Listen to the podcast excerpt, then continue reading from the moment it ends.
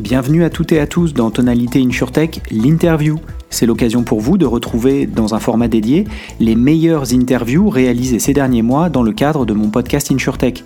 Et si vous ne le connaissez pas déjà, le podcast complet revient chaque mois sur l'innovation et la technologie au service de l'assurance. On y détaille les dernières levées de fonds et on décrypte une tendance majeure de la scène InsurTech. Pensez donc à vous abonner pour ne pas rater le prochain numéro. L'interview qui va suivre a été publiée dans le podcast de décembre 2022. J'ai eu la chance de recevoir Guillaume Aymar, associé chez Cambon Partners, pour échanger sur l'état du MNE dans l'assurance et l'insurtech.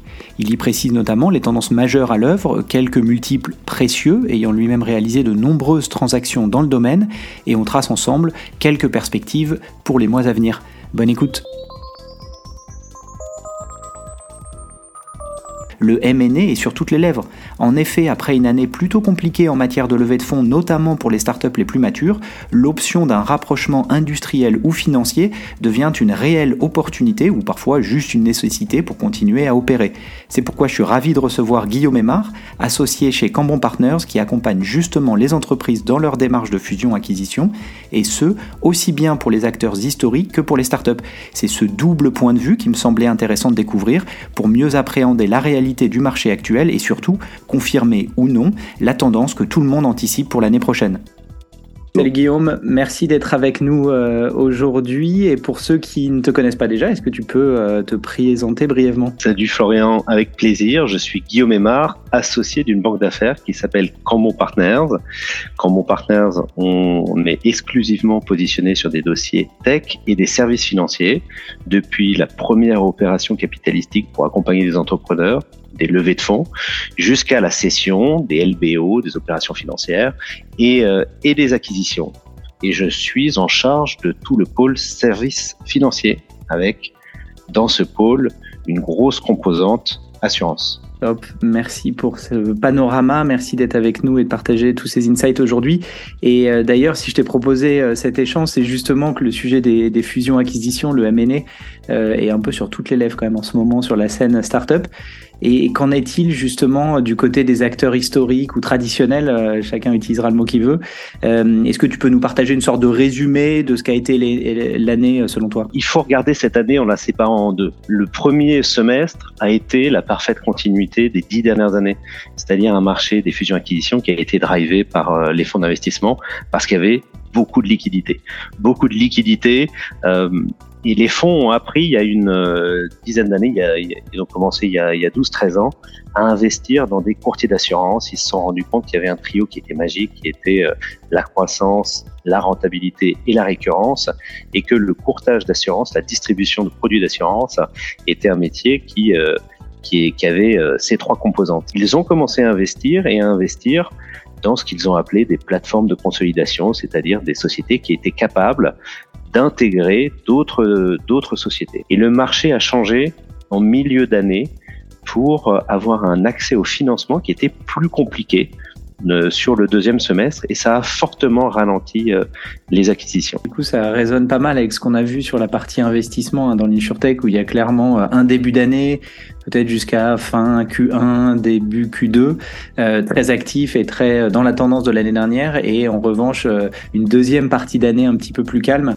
Est-ce que tu peux nous partager, alors sans forcément partager les noms, mais plus des ordres de grandeur, euh, c'est quoi les multiples euh, sur les transactions euh, pour les acteurs traditionnels, voilà, et sur le courtage, le grand courtage Est-ce qu'il y a, au-delà des multiples d'EBITDA qui peuvent être d'ailleurs hein, les, classiques de marché, des multiples de primes, hein, parce que c'est plutôt comme ça qu'on regarde au niveau des insurtech. Voilà, donc tout chiffre ou ordre de grandeur que tu pourrais partager serait hyper intéressant pour voir comment ça compare avec l'insurtech ou pas. Les acteurs traditionnels, historiquement, les petits courtiers, le courtier du coin de la rue qui voulait racheter le portefeuille de son voisin, de son voisin d'en face, réfléchissait en multiples de commissions. Et un multiple de commissions qui n'était pas le même sur l'IARD, donc le dommage, et sur les assurances de personnes ou sur euh, l'assurance vie, par exemple. Et donc, en fonction de la, de la composition du portefeuille, on parlait d'un multiple de chiffres d'affaires différents. Et encore maintenant, jusqu'à ce que le courtier atteigne une certaine taille, il continuera de réfléchir pas mal en multiples de commissions. Je disais tout à l'heure que le marché était drivé par euh, les fonds de LBO et du coup ils réfléchissent tous à 100% en multiples d'EBITDA. Tu peux réfléchir en, multiples de, de primes, mais tu auras des, tu auras des, des, des différences assez significatives entre les uns et les autres. Je vais te donner, euh, je vais te donner un exemple, sans te donner de nom, mais j'ai accompagné euh, près de 70 euh, courtiers dans leurs opérations sur les dix dernières années. Donc on commence à avoir un benchmark qui est assez, euh, assez important. Mais combien vaut un courtier d'entreprise qui fait de l'assurance de, de l'assurance de personnes ou de l'assurance IRD qui aurait un faible taux de commission parce qu'il fait des gros volumes, il va faire 100 millions d'euros de primes, pour 15 millions d'euros de chiffre d'affaires et un EBITDA qui va faire 3-4 millions d'EBITDA, est-ce qu'on peut vraiment réfléchir en multiples de primes, sachant qu'il gère 100 millions de primes? Si on fait ça, les prix sont complètement, euh, complètement aberrants par rapport à la valeur réelle de l'actif. Un autre exemple euh, sur un LBO qui est assez, assez récent, euh, une très forte rentabilité, une très forte, un très fort taux de commissionnement. Donc, un rapport de primes à chiffre d'affaires qui va être bien moindre. Et là, je parle d'un LBO sur un gros courtier qui a eu, euh, qui a eu euh, cette année. On, peut le rapporter à un, un, multiple de primes. À ce moment-là, on voit qu'il a été payé quatre fois les primes par un gros fonds d'investissement. Moi, les sociétés que j'ai vendues qui réalisaient de la rentabilité, qui ont été valorisées sur un multiple de rentabilité, ce que je constate, c'est que elles ont été vendues entre 2 et 5 fois les primes, sauf les cas particuliers où justement le taux de commission est très faible. Et donc tu te retrouves à gérer des primes. C'est le cas notamment des gestionnaires. Un gestionnaire va, va gérer des centaines de millions de primes pour une marge qui est très faible. Et donc son réel chiffre d'affaires va être très faible. C'est comme si tu voulais valoriser un e-commerçant sur le volume de vente et non pas sur sa marge. C'est justement une des questions que se pose le marché actuellement. Hein.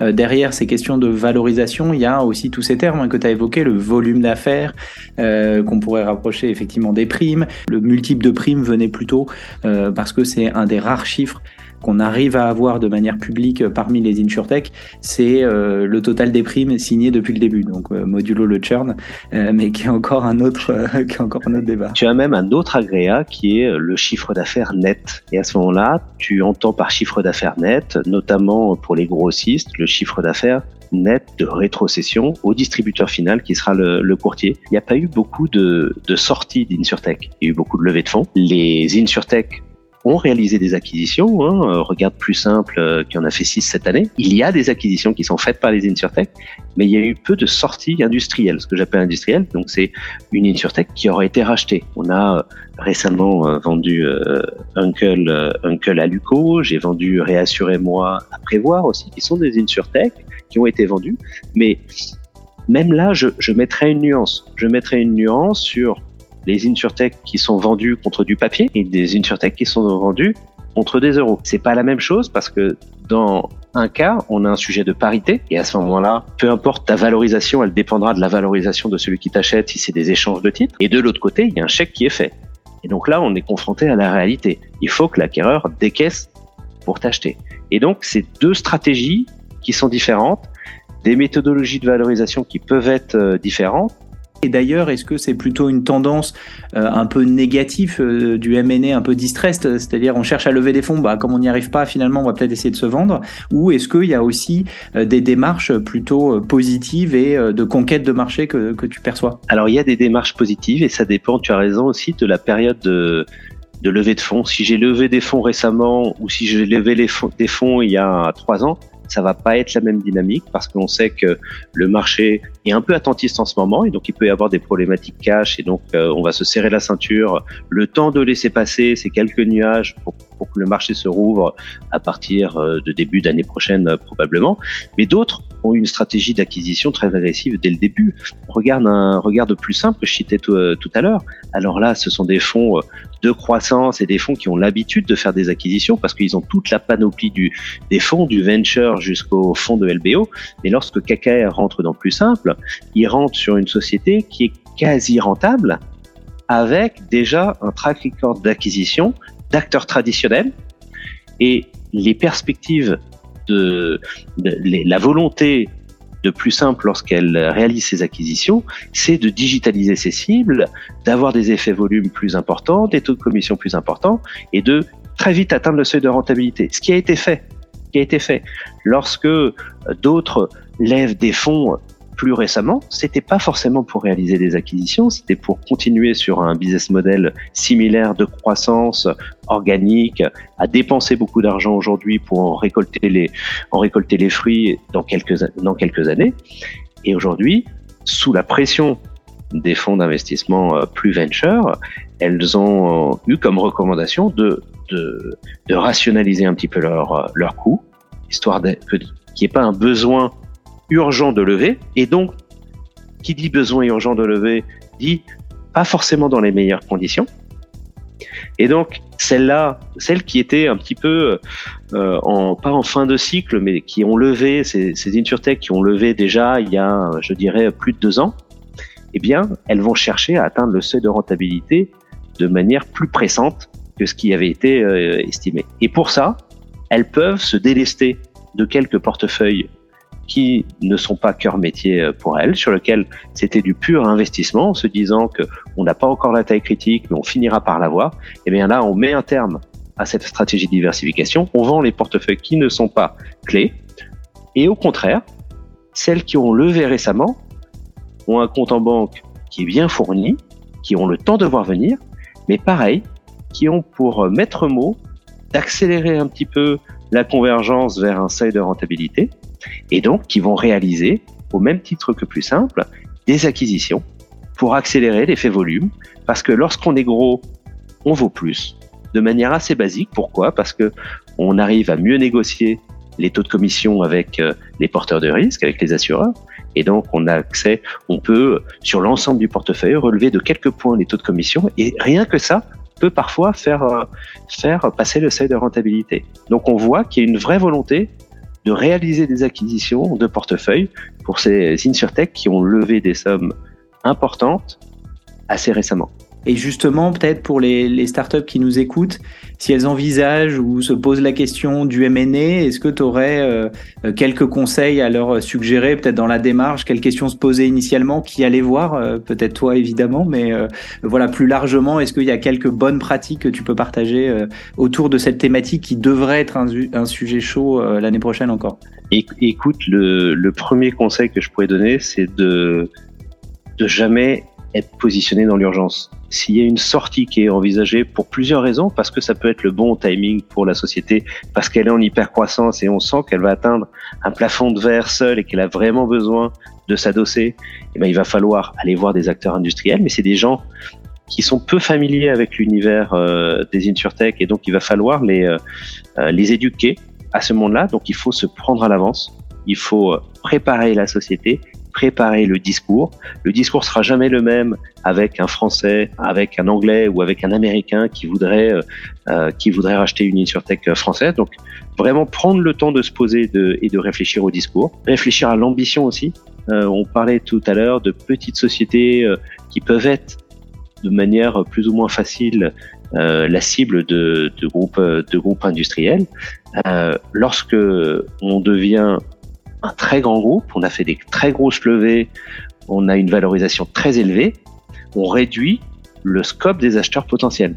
L'appétit et l'ambition vient avec cette euh, problématique de sortie, où on est un acteur qui est digeste, entre guillemets, ou on est un très gros, on va forcément resserrer euh, l'éventail. En tout cas, merci beaucoup pour, euh, pour ton temps. Merci Guillaume. Et moi, je t'en prie Florian. Salut. C'est la fin de cet épisode, merci pour votre écoute. Si le contenu vous a plu, n'hésitez pas à le partager autour de vous, auprès de vos collègues. Puis ravi d'échanger ensemble, vous pouvez facilement me retrouver sur les réseaux sociaux, Twitter, LinkedIn. Et évidemment, je vous donne rendez-vous pour le prochain numéro de Tonalité InsurTech. À bientôt